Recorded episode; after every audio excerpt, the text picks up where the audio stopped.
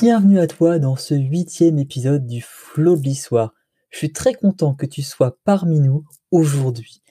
Donc peut-être que c'est la première fois que tu m'écoutes, peut-être que tu as écouté tous mes épisodes. Eh bien si c'est la première fois que tu m'écoutes, je vais te faire un petit récapitulatif de qu'est-ce que c'est que le Flow de l'Histoire. Le Flow de l'Histoire, c'est le podcast qui te rend encore plus intelligent. Et oui, parce que comment on procède? On procède en puisant la source de chaque épisode dans le passé pour construire aujourd'hui ensemble un futur durable. Le principe, il est simple, c'est un partage de connaissances selon le concept des intelligences collectives. Donc, je ne sais pas si c'est un concept que te parle ou que tu ne connais ou tu ne connais pas, mais vraiment le but c'est que chaque deux épisodes, je fais venir un intervenant, un invité qui va nous partager ses connaissances sur un sujet que moi j'aurais traité en amont dans l'épisode précédent. Tout ça en puisant mes informations et mes sources un personnage historique, un contexte historique ou un phénomène historique qui a eu une importance majeure. Donc, la semaine dernière, dans le dernier épisode en tout cas, je t'ai parlé de la stratégie et j'ai pris comme exemple le personnage de Yi Sun-shin, qui était un stratège coréen qui n'a jamais connu la défaite lorsqu'il a fait des combats maritimes. Donc voilà, donc si tu n'as pas vu cet épisode et qui t'intéresse, je t'invite vraiment à écouter l'épisode précédent parce que c'était très très intéressant de, voir comment euh, ce leader charismatique a réussi à ne jamais connaître la défaite. Donc voilà. Donc cette semaine, du coup là, on va parler de la stratégie, comment la mettre en place aujourd'hui pour construire le monde de demain. Et pour ce faire, j'ai invité euh, Arthur Boidon, qui est un étudiant en écologie, euh, passionné d'histoire et adepte de stratégie. Un petit peu comme moi et peut-être comme toi. Et si ça ces concepts qui t'intéressent, que tu as envie d'aller plus loin, que tu veux qu'on apprenne ensemble et tu veux aussi utiliser le pouvoir des mots dans ton activité ou dans ta vie de tous les jours au service de l'éthique, bah, je t'invite à rejoindre le cercle des plumes éthiques. Euh, je t'envoie un mail, un courriel tous les mercredis soirs avec dedans des nouvelles positives pour te donner à la fois le sourire et des conseils en écriture, en rédaction, en communication. Tout ça pour vraiment que tu apprennent à utiliser le pouvoir des mots dans ton activité et qu'ensemble, toujours sur le principe des intelligences collectives, on avance. Maintenant, si tu veux rejoindre le cercle des plumes éthiques, je t'invite à aller sur www.romarivière.net slash infolettre. www.romarivière.net slash. Donc aujourd'hui, on passe au second épisode et on va voir comment mettre la stratégie en place dans votre vie aujourd'hui pour construire le monde de demain. Et toujours un monde plus vert, plus durable, plus éco-responsable. Donc aujourd'hui, je vais accueillir mon ami Arthur Poidron, étudiant en écologie, qui va vous présenter comment mettre la stratégie en place dans sa vie aujourd'hui pour avoir les meilleures tactiques à disposition. Donc, je vais laisser apparaître. Bonjour Arthur. Bien bonjour. Donc, tu vois, Arthur, euh, peux-tu te présenter un petit peu pour nous dire qui es-tu, où est-ce que tu vis et qu'est-ce que tu fais dans la vie? Bon, bah déjà, je m'appelle Arthur Poidron, grande surprise. Euh, je suis étudiant en écologie au master, euh, master BEE e de Toulouse. Pour ce que je vais faire plus tard, c'est euh, allier tout ce qui est l'écologie, la, partie scientifique de l'écologie, la partie sociétale, être à, la limite entre les deux, et je serai plutôt pas vulgarisateur, mais euh, par exemple, une entreprise de faire un projet, je vais être, je suis celui qui va faire le lien entre le monde de la science, le monde de l'écologie, et le monde de l'entreprise, le monde de la société, pour faire en sorte que ce projet puisse se passer sans qu'il y ait trop d'accros ou de chaises qui volent. Bah, super, super.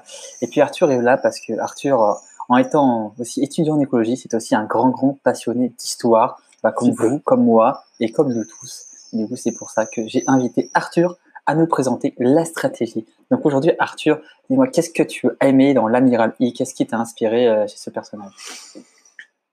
Principalement sa manière de absolument tout vaincre comme si c'était une promenade de santé. Sa, manière de une stratégie, on peut presque dire pure, parce que la, la, bataille du euh, ah j'ai oublié ce nom. La, dernière bataille qu'il a menée, enfin l'avant-dernière qu'il a menée avec 14 bateaux contre euh, Watt japonais, il n'a perdu aucun bateau tout en mettant une défaite complète aux japonais. Je trouve ça absolument magnifique cette manière de prévoir, de planifier, c'est euh, juste impressionnant. Super, super Arthur. Et du coup, dis-moi, qu'est-ce que tu retiendrais? S'il y avait une seule chose à retenir de la stratégie et de la Mira I Qu'est-ce qu'on retiendrait comme chose importante? Ne pas voir trop gros, y aller petit à petit. Très très bien. Ces batailles étaient longues, très longues, et mais avec ça, il, gagnait quand même. C'est parfait. Je pense que c'est important. Hein. C'est important qu'aujourd'hui, jamais avoir les yeux plus gros que le ventre, comme on dit. Euh, c'est très important de savoir juger ses capacités, justement, pour savoir jusqu'à où on peut aller et comment les utiliser au mieux.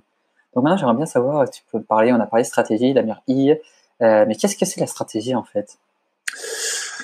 Moi, la stratégie, c'est en plusieurs, plusieurs parties il faut voir d'abord à court et à long terme comment agir à court terme pour avoir les meilleurs avantages, mais avoir les meilleures répercussions à long terme. Parce que si on ne se pense pas à long terme, bah, la stratégie toute stratégie qu'on peut faire, elle va s'effondrer. Et après, ça c'est, donc ça c'est en pensant pour soi, mais il faut aussi penser les gens d'en face. Si jamais on reste que sur son monde, bah, s'il n'y a personne en face et fait une autre stratégie qui entre en, contact et en collision, bah, c'est l'une ou l'autre qui va s'effondrer. Tandis que si jamais on planifie sur soi et sur l'autre, on peut arriver à faire une stratégie qui tiendra même en contact avec d'autres. Top, top. Et du coup, maintenant, la stratégie, on sait ce que c'est, euh, mais comment on peut être stratégique aujourd'hui dans sa vie de tous les jours? Qu'est-ce qu'on peut mettre en place comme action? Comment on peut être stratégique? Bah Déjà, quelque chose de tout simple, euh, prévoir sa journée. C'est dire, euh, je vais faire, faire un emploi du temps, enfin un squelette d'emploi du temps pour se donner une ligne à suivre. Et ensuite, avec cette ligne, on, on peut justement dire, bah, à ce moment, je vais faire ça, à ce moment, je vais faire ça. Et donc, pouvoir stratégifier, je ne sais pas si ce mot existe, sur, sur sa journée, sur ses actions. Donc ça, c'est déjà quelque chose de simple à faire. Ah, ça c'est top, c'est top. Et du coup, est-ce que c'est des choses que tu mets en place ou est-ce que toi tu mets des choses totalement différentes en place? Qu'est-ce que tu fais toi dans ta vie euh, tous les jours pour être stratégique? C'est compliqué parce que souvent parler de ça, sur soi-même, on embellit euh, un peu trop. Mais euh, qu'est-ce que je. Bah, déjà, voilà, je, tente de dire bah, à, heure, à, telle heure, j'aimerais faire telle chose. J'aime me planifier à peu près chaque journée, comment ça se, chaque journée, pas comment ça se passe, mais donner des objectifs généraux, me dire aujourd'hui j'aimerais faire ça, ça, ça, ça. Euh, déjà, déjà c'est pas mal ça. C'est euh, en gros me donner un ordre d'idée de ce que je vais faire et ensuite pour, pour mais pas forcément planifier exactement pour pouvoir rester flexible par rapport à ce qui va se passer. D'accord, super. Est-ce que tu fais une distinction, du coup, là je reviens sur, ta, sur euh, ton propos, entre la planification et la stratégie? Tu nous as parlé tout de planification. C'est de, c'est la planification appartient à la stratégie. C'est euh, c'est une partie parce qu'une stratégie sans plan, c'est pas une stratégie, c'est une tranche de l'art. c'est une très très belle analogie. Euh, j'aime beaucoup. Mais euh, dis-moi, dis-moi un petit peu plus. Euh, est-ce que tu aurais d'autres choses qu'on pourrait mettre en place niveau stratégie par, Je un petit peu tu as parlé beaucoup de la vie de tous les jours, mais dans ton cadre en tant qu'étudiant ou même dans le monde du travail, est-ce que tu, tu penses qu'il y a des stratégies importantes qu'on devrait mettre en place? Même dans les relations avec les personnes, je pense que c'est aussi intéressant. Voilà, pour les relations avec les personnes, justement, c'est là qu'on rentre dans, dans, l'idée comprendre la personne d'en face, parce que jamais, justement, pas planifier, parce que les, personnes, ça reste quand même quelque chose de très mouvant, donc faire une planification sur euh, les, contacts avec les autres, c'est pas possible. Mais euh, comprendre la personne d'en face, comprendre comment, pas comment elle pense, mais comment elle peut réagir, comprendre son caractère, comprendre son comportement, ça peut être une bonne chose pour pouvoir rester en contact avec elle. Et pour euh, là, c'est pour les études. Ensuite, c'est euh, c'est clairement planifier, on revient sur le, terme de planification, euh, tout ce qui est séance de révision. En gros, ne pas avoir tout au dernier moment, ne pas se dire ah mince, j'ai mes partiels dans 20 minutes, j'ai pas partiel dans 20 minutes, je vais pas réviser.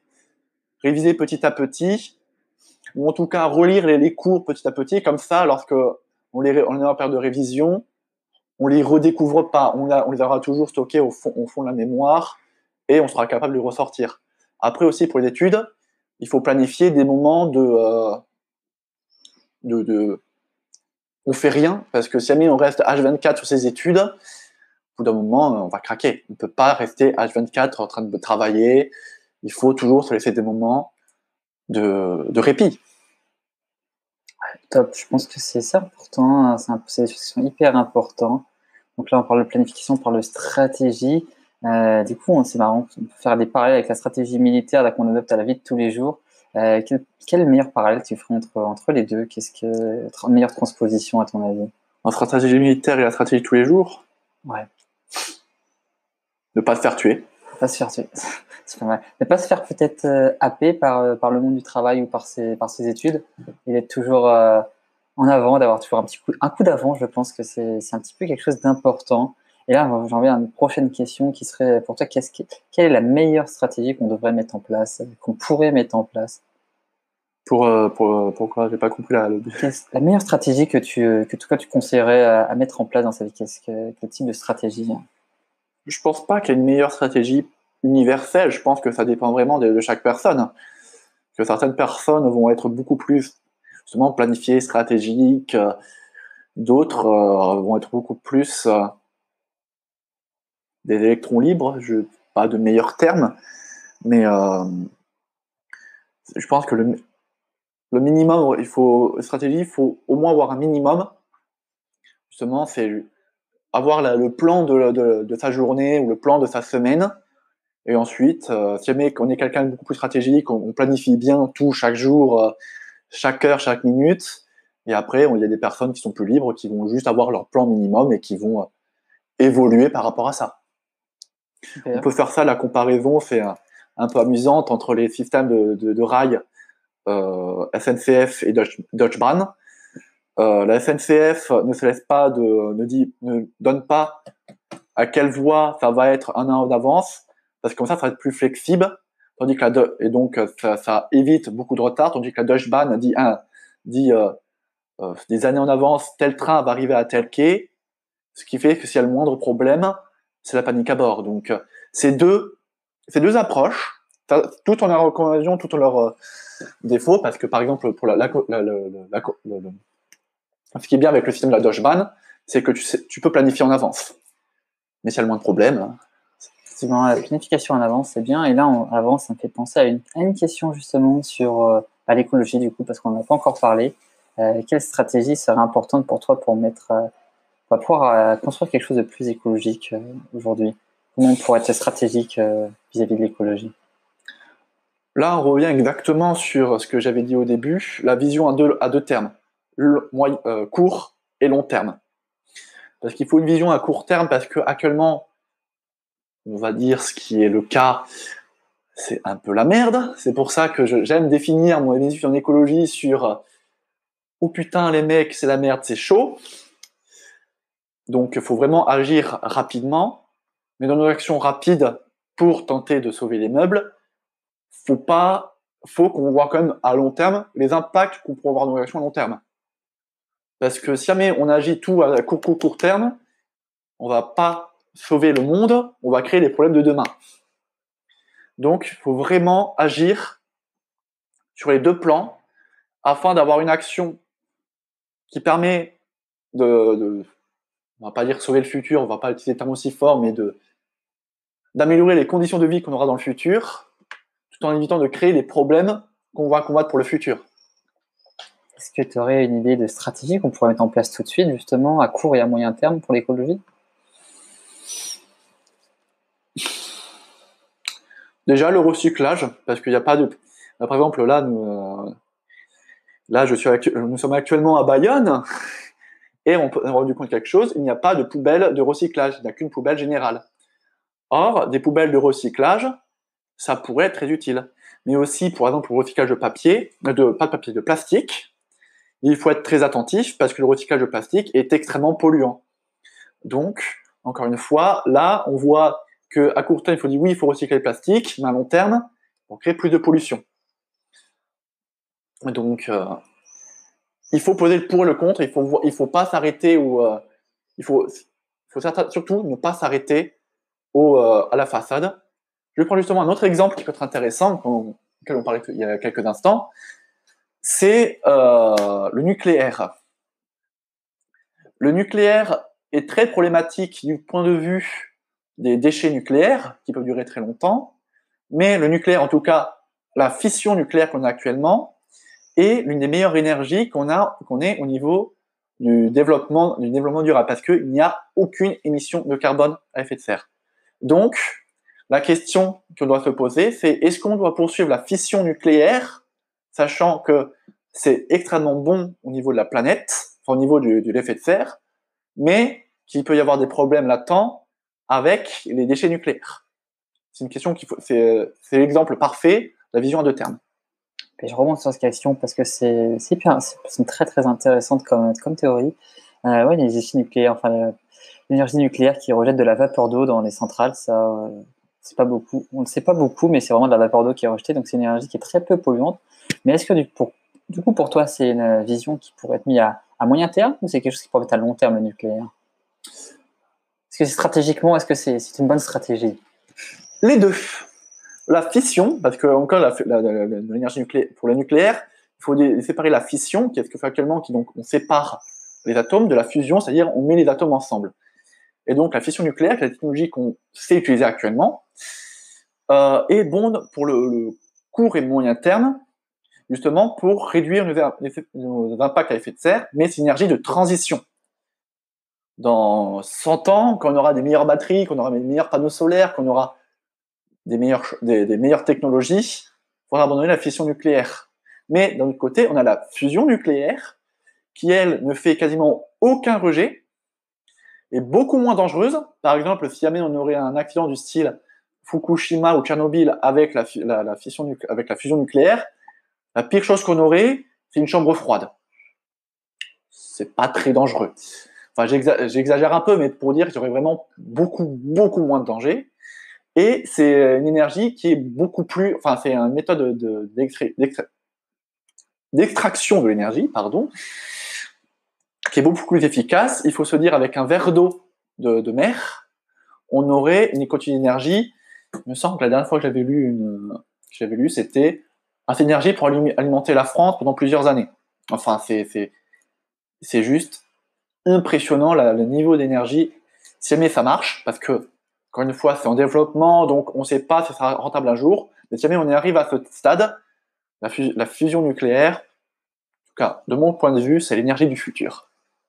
Bah, ça, je pense que c'est une bonne, une bonne piste d'idée au niveau stratégique de passer de développer la, le nucléaire en passant par la fission jusqu'à la fusion la fusion nucléaire, je pense que là, tu as, as, mis point sur quelque chose d'assez important.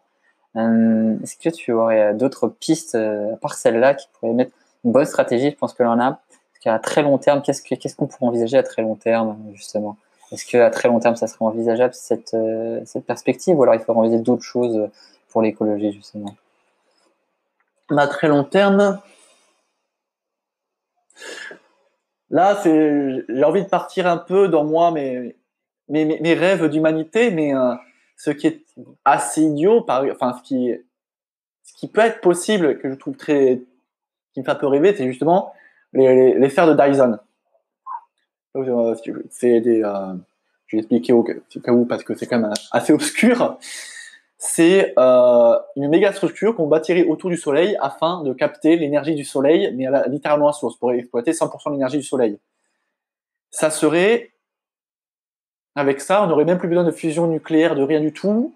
Littéralement, on aurait une, énergie quasi limitée. Donc, c'est possible. Scientifiquement, c'est possible. Bon, on n'a clairement pas les moyens encore actuellement, mais scientifiquement, selon les lois scientifiques actuelles, c'est possible. Donc, ça peut être un peu bête à dire, mais l'avenir de l'écologie va peut-être passer avec, humanité qui se déplace au-delà des étoiles. Après, là encore, c'est une vision à long terme, parce que actuellement, n'allons pas au-delà des étoiles, parce que les fusées et autres technologies qu'on a actuelles, c'est euh, comme si on allait sur l'océan Pacifique sur un tronc de bois c'est pas forcément la meilleure chose. Et les fusées, c'est extrêmement polluant. Donc, euh, encore une, encore une fois, c'est sur long terme, attendons, attendons, attendons et euh, faisons des recherches scientifiques. Tu viens parler long terme de stratégie. Euh, du coup, maintenant, est-ce que tu pourrais me dire si c'est plus important pour toi la stratégie à court terme ou, ou stratégie à long terme vis-à-vis de l'écologie? Qu'est-ce qu'on doit mettre en place aujourd'hui euh? les, deux, sont importants. À mon avis, on ne peut pas faire l'un Si on fait que à long terme, bah, on va avoir une très très mauvaise fin de siècle. On va pas vraiment aimer. Si on fait qu'à court terme, on aura très très un très très mauvais siècle suivant. Donc, euh, il faut vraiment l'un et l'autre. Donc, c'est par exemple pour ça que les initiatives de recyclage est très intéressant. Le recyclage, c'est très intéressant. Le nucléaire, c'est très intéressant parce qu'en plus, ça les deux. L'épargne naturelle, c'est très intéressant à court terme. Je, tiens à mentionner parce que les parcs, les, les réserves naturelles, à long terme, eh, c'est pas pour la conservation, c'est pas ce qu'il y a de mieux. Donc, faut vraiment mettre, faut vraiment mélanger les deux. Ok, ça c'est vraiment, je pense, je pense que c'est important. Hein. Moi aussi, je pense que les deux, les deux stratégies court terme et long terme doivent être, doivent être mis en, place pour l'écologie, euh, même pour toi. Est-ce qu'aujourd'hui, quelle stratégie nous on peut mettre dans notre vie euh, tous les jours au niveau écologique? Quelle, est la bonne stratégie pour être plus écologique, plus éco-responsable? Déjà trier ses, ses déchets, c'est basique. Souvenez-vous, le vert c'est la poubelle bleue. Donc trier ses déchets. Euh, par exemple, ou aussi lorsqu'on va faire, des, courses, éviter les produits suremballés. Parce que ça, des fois, on voit des produits avec 5 couches de cellophane, pas très bon. Ou alors, tenter de manger local. Tenter de manger local ou euh, tenter de manger de saison. Par exemple, ne mangez pas des fraises en hiver. Pas forcément la meilleure idée. Donc, euh, aussi, ce qui peut être intéressant, c'est les. Ah, j'ai oublié le terme. Les farmers, les, pas les farmers, oh mon dieu, les fermiers qui, euh, qui font un circuit court, qui font des paniers de légumes de saison. Et donc, les, je crois que c'est les AMAP que ça s'appelle. Mm. Et donc, ils distribuent ça. Ça peut être très intéressant, ça aussi, à prendre. Parce que ça, ça soutient l'économie locale, ça permet de manger de saison, et ça permet justement de rester autour de chez soi enfin autour dans les fermes autour de chez soi, éviter de manger des bananes qui viennent de Nouvelle-Zélande. Ça, c'est ça, c'est des bonnes stratégies à mettre en place sur euh, des habitudes à prendre, euh, des comportements, je pense, à mettre en place. Est-ce que tu aurais un petit dernier mot sur la stratégie Qu'est-ce que, qu'est-ce que tu me dirais de plus pour terminer sur la stratégie? Terminer sur la stratégie? N'utilisez pas les bombes nucléaires. Faites l'amour, pas la guerre. Je pense que c'est un très très bon terme. Est-ce que maintenant tu pourrais nous dire, euh, présenter, je peux passer un petit peu à la petite question un petit peu plus personnelle euh, pour, avoir un petit peu ton avis. Qu'est-ce que tu aurais, est-ce que tu aurais une citation, une phrase euh, qui te parle, que tu voudrais partager? Oui, beaucoup de, beaucoup de gens actuellement sont, voit quand même beaucoup de, de négativité, disant oui, c'est la fin du monde. Il y a une légende que j'aime beaucoup, celle d'un roi iranien qui avait demandé à un, sage de lui faire un anneau avec dedans une phrase qui sera toujours vraie. Le sage lui a donné cet anneau, et un jour, ce roi a vu son royaume quasiment détruit, et il a regardé son anneau, avait marqué dedans, cela aussi passera. Il a, il a pris le courage de cette phrase, il a pu récupérer son royaume, et rempli de joie, il a fait une fête pour le sage. Et le sage lui dit, regarde l'anneau. Cela aussi passera. Donc je pense que ça peut bien résumer. La situation est certes mauvaise actuellement, mais si on agit, cela peut, tout peut s'arranger, donc cela aussi passera. C'est beau, très très belle phrase, j'aime beaucoup. Est-ce que tu aurais un petit conseil, euh, maintenant lecture, podcast à, à, donner ou une expérience que tu voudrais partager euh? voyager, honnêtement, parce que on est euh, beaucoup sous l'optique occidentale, donc euh, européenne ou américaine, qui est très développée, donc avec des, avec des villes, villes développées, avec des systèmes de, de, de, récolte, des ordures, avec des systèmes de traitement des ordures développés. Donc, il faut, pour moi, ce qui est intéressant, c'est de voyager en Afrique, en Asie, où euh, ils n'ont pas, des, pas forcément des systèmes aussi développés, et donc voir que si pour nous l'écologie est absolument vitale, pour certains autres pays, pas forcément. Pour certains autres pays, c'est d'abord améliorer la condition de vie de leur euh, population, et donc pour relativiser et pour voir d'autres modes de fonctionnement, d'autres modes de vie par rapport euh, justement à leur rapport à leur à l'écologie et à l'évolution. C'est top, c'est vraiment top. Est-ce que tu aurais une dernière chose à ajouter, un petit conseil à donner ou quelque chose que tu voudrais dire? Je répète, le vert, ça va dans la poubelle bleue. Top, merci. Bah, je pense, merci beaucoup Arthur pour ton partage. Ça m'a fait plaisir que tu sois parmi nous, parmi nous aujourd'hui. merci beaucoup d'avoir été présent, d'avoir répondu à l'invitation.